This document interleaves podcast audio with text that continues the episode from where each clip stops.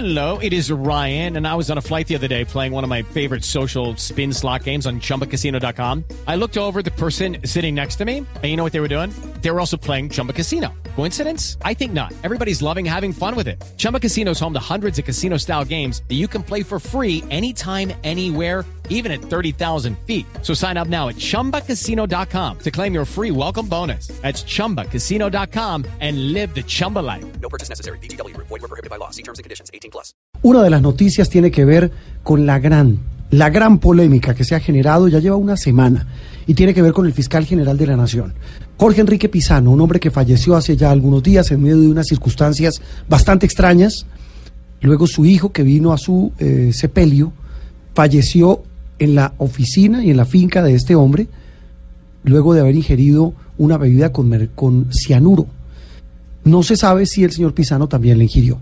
Y en medio de esa muerte se conocieron unas grabaciones bastante comprometedoras que obligaron al fiscal general Néstor Humberto Martínez a salir a dar explicaciones. a salir a dar explicaciones después de que se hiciera revelaciones a través de algunos medios de comunicación, después de que la propia Cecilia Orozco hablara en una columna de un testamento sobre todo este escándalo de Odebrecht.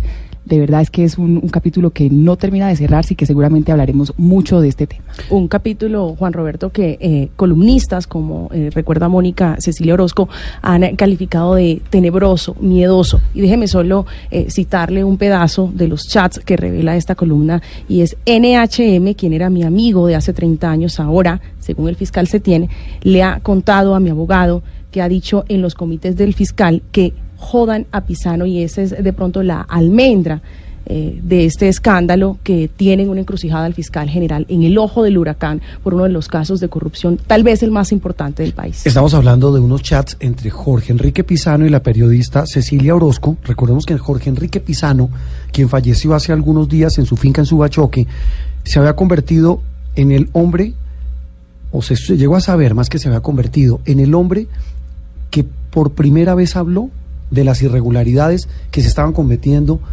en el contrato de la concesionaria Ruta del Sol 2 cometidas por la empresa brasileña Odebrecht. Una de las columnistas que más ha escrito del tema y desde hace mucho tiempo es María Jimena Duzán, periodista, amiga de esta casa, amiga personal. María Jimena, un eh, gran gusto tenerla hoy domingo en Sala de Prensa Blue. Muy buenos días. Eh, muy buenos días, Juan Roberto y a toda la mesa. Eh, ahí vi su entrevista con el fiscal. Bueno, eh, quería arrancar con eso. Eh, eh, tal vez la entrevista, y se ríe María Jimena. Eh, la entrevista eh, que logramos para Noticias Caracol, eh, pues digamos era la, la, la- ¿cómo se puede llamar eso? La, la, la explicación que daba el fiscal de las revelaciones hechas por el noticiero Noticias 1, de esas grabaciones y de la entrevista de Jorge Pisano, digamos el testamento del señor Pisano.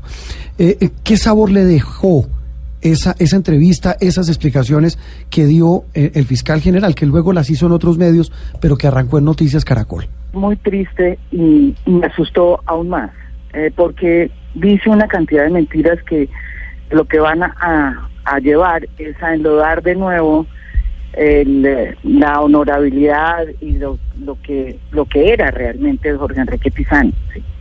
Comete una serie de mentiras y dice una serie de mentiras que son realmente absurdas.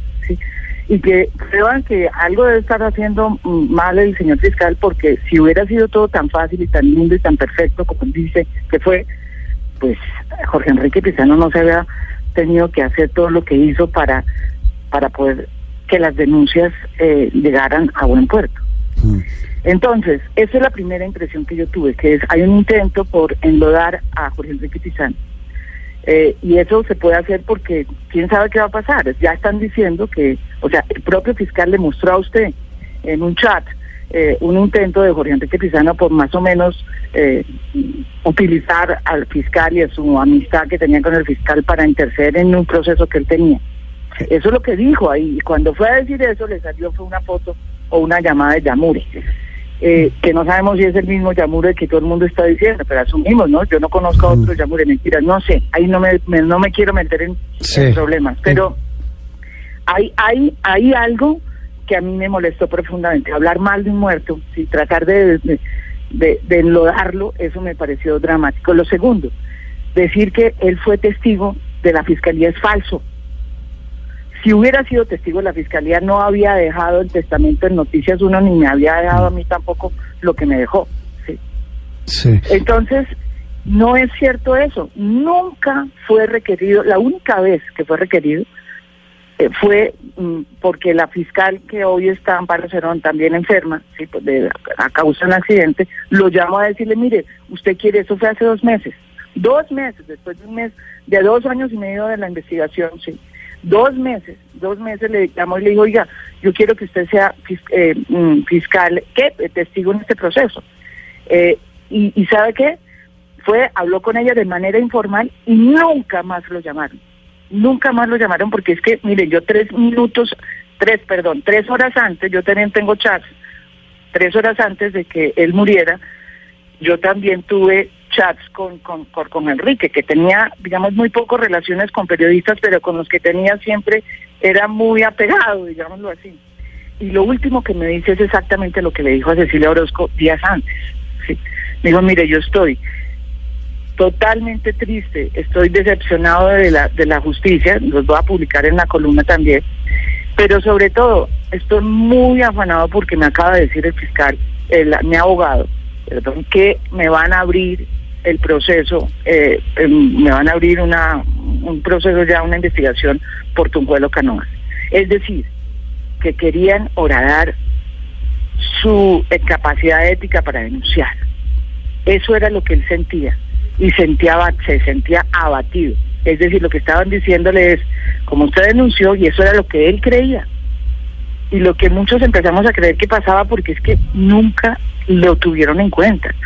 Ahora, esos audios que nosotros ya conocíamos, lo que daban a entender es que el señor fiscal conocía desde hace rato todo esto.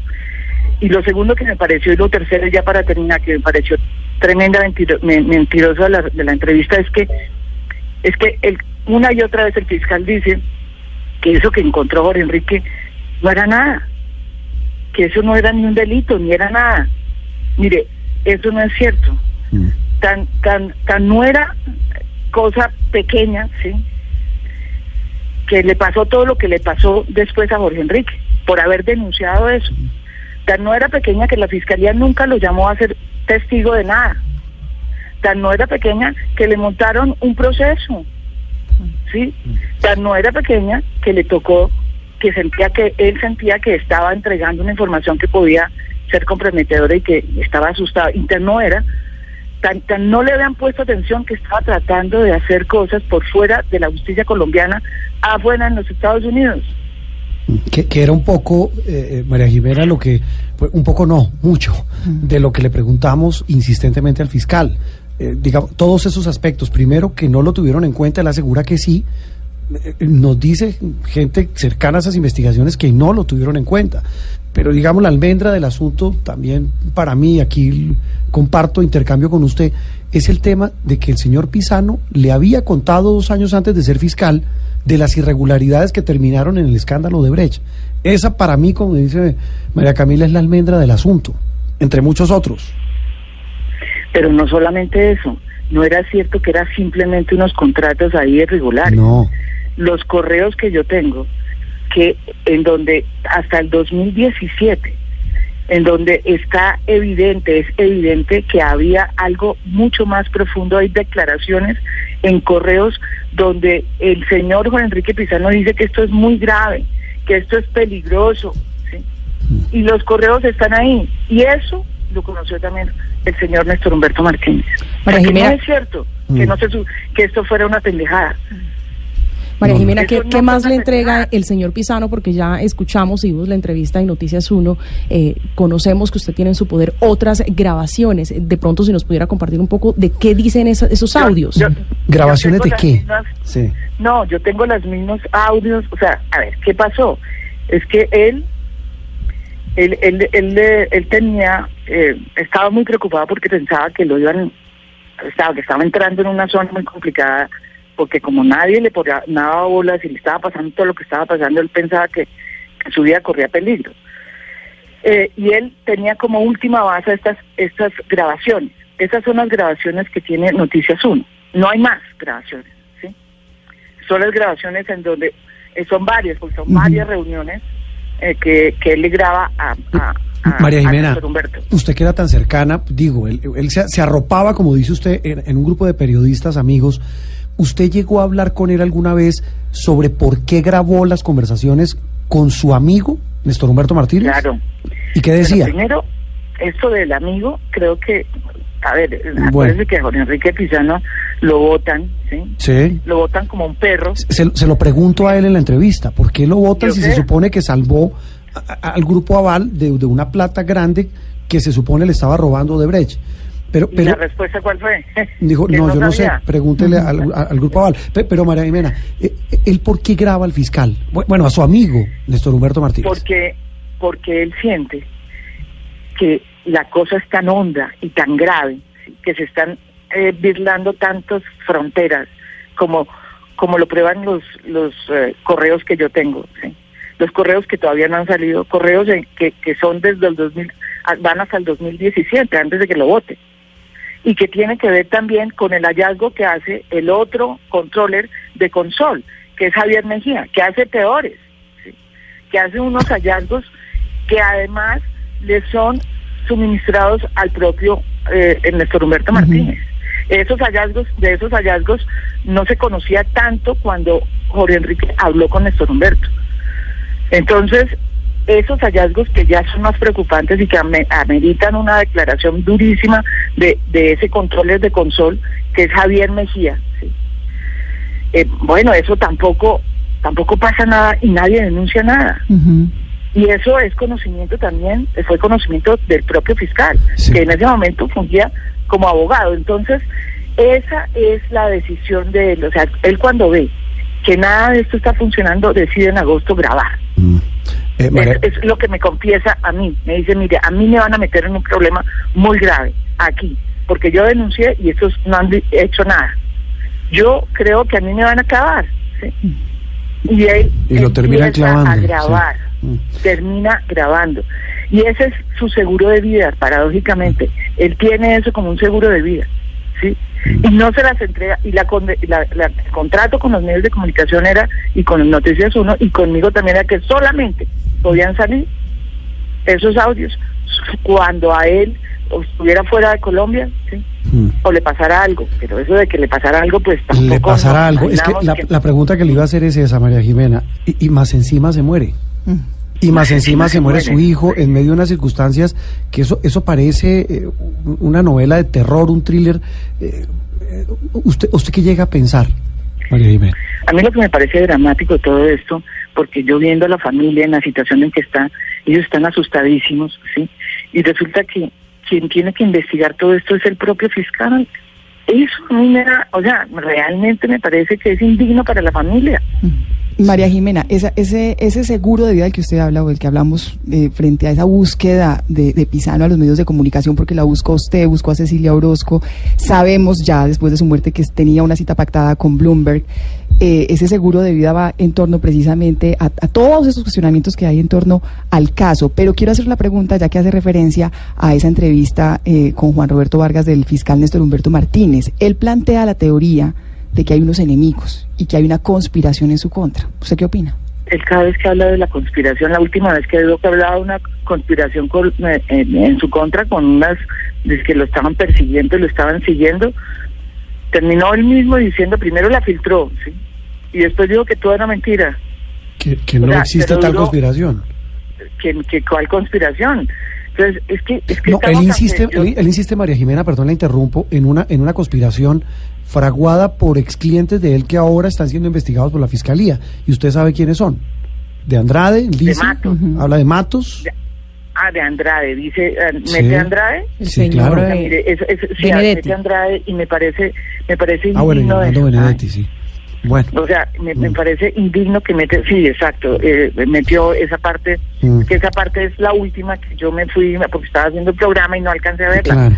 Me parece indigno, ¿sabe qué? Que meta Andrade, porque quien realmente es el otro personaje que está en juego su vida es Andrade, ¿Por qué? porque porque contra él eh, se le ha venido el mundo encima. O sea, ¿qué es lo que está pasando con esta investigación? Que dice que él es tan buena. Pues Andrade, que- estamos hablando del director de la, el exdirector de la ANI, hoy De la ANI. con detención domiciliaria Ani es metido en el de la fiscalía, no es un victimario. Mm. O sea, es al contrario. Bueno, María Jimena, una pregunta final. Con la mano en el corazón, dicen las señoras, ¿en qué va a terminar esto? Pues mire, yo sabe qué pienso, Sí. que esto no va a terminar en nada, tristemente. Que el fiscal va a seguir haciendo lo que está haciendo y que hay poderes muy graves que lo sostienen ¿sí? y que las injusticias que se van a hacer son muy grandes. Va a afectar y va a doler y va a producir mucho dolor por su manera sesgada de impartir la justicia. Sí, la conclusión que tantas veces hemos escuchado en la historia de Colombia, no va a pasar nada. María Jimena, muchas gracias por atendernos hoy domingo en Sala de Prensa Blue. Bueno, muchísimas gracias y muy buena entrevista, Juan Roberto. Muchas gracias, María Jimena. Esto es Sala de Prensa Blue.